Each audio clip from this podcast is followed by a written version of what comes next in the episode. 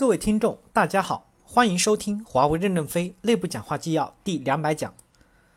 主题：关于供应链派遣员工费思思突发事件的救助过程的报告。供应链派遣员工费思思突发事件发生后，部门主管及相关环节积极参与救助。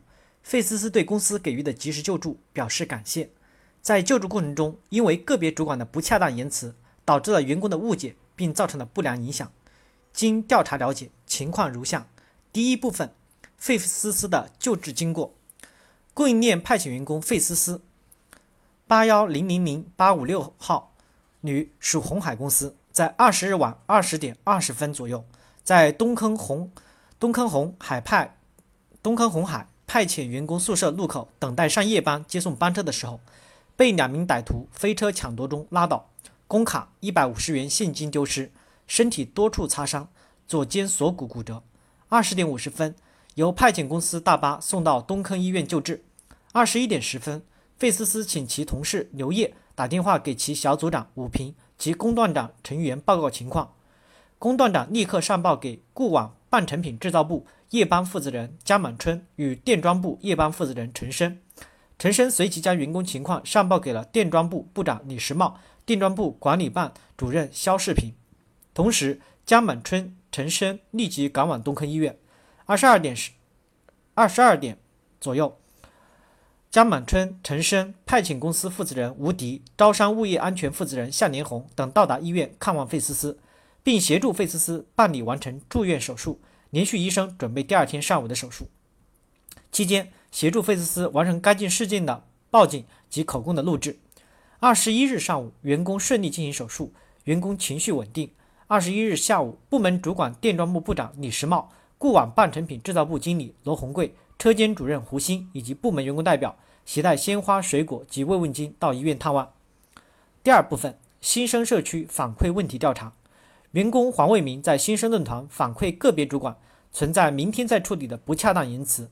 经过调查，代理工段长陈元在接到员工求助电话后，立刻向上级主管汇报了情况。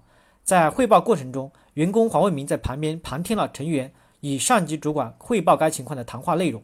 黄卫民随口问成员下一步如何处理，成员回答：“该事件已经上报给上级主管，我明天再来跟进处理。”黄卫民对该回答解读为工段长对员工关心不够，并把该事件经过与成员的这一句话回复发布在了新生论坛上。经沟通确认，成员承认在与员工黄卫民谈话时曾说过“明天再处理”的话。该不恰当言辞让黄卫民产生了误解，并发布在新生论坛上，造成了不良影响。陈元在突发事件处理中虽积极报告并协调处理，但其不当的谈话暴露其沟通技能以及人员管理方面的不成熟，不适合担任基层管理者。经讨论，给予撤销陈元代理工作长的职务的处理。员工黄卫民将了解到的片段信息发布到论坛，引发阅读者的不当猜想，给予批评教育处理。第三部分，管理的优化与反思。此次事件发生后，供应链干部部及时把处理过程经过在论坛上进行了公布。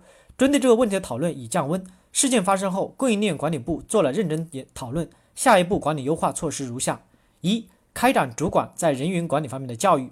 自古名将多爱兵，不关心爱护下属的主管不是合格的主管。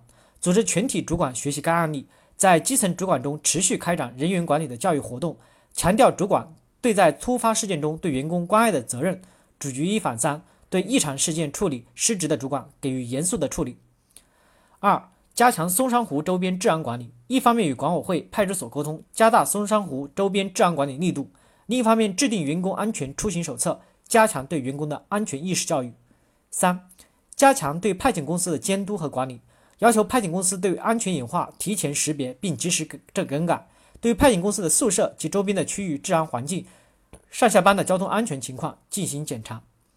任正非关于范思思突发事件的批示如下：一个主管接到员工的危难时报告时，不仅仅是上报了就没有责任了。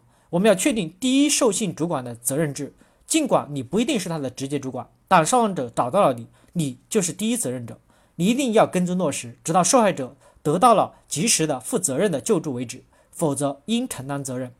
我们各级主管不应对员工有冷漠感。不仅仅是对员工，即使路人、受难人，也应尽力所能的帮助，至少帮助把救助电话发出。此事要引起各级干部的自我反思，各级主管都不应该麻木不仁。我们已经全球化了，我们的中高级主管的手机要保持每周七天，每天二十四小时开机。我们不仅应该帮助自己的员工，即使竞争对手那些对我们竞争很得很恶劣的对手的员工在危难之时，我们也应该伸出援助之手。公司之间是市场关系、竞争关系，员工之间是人性关系。高山、冰原、沙漠遇难时，都应及时帮一把。感谢大家的收听。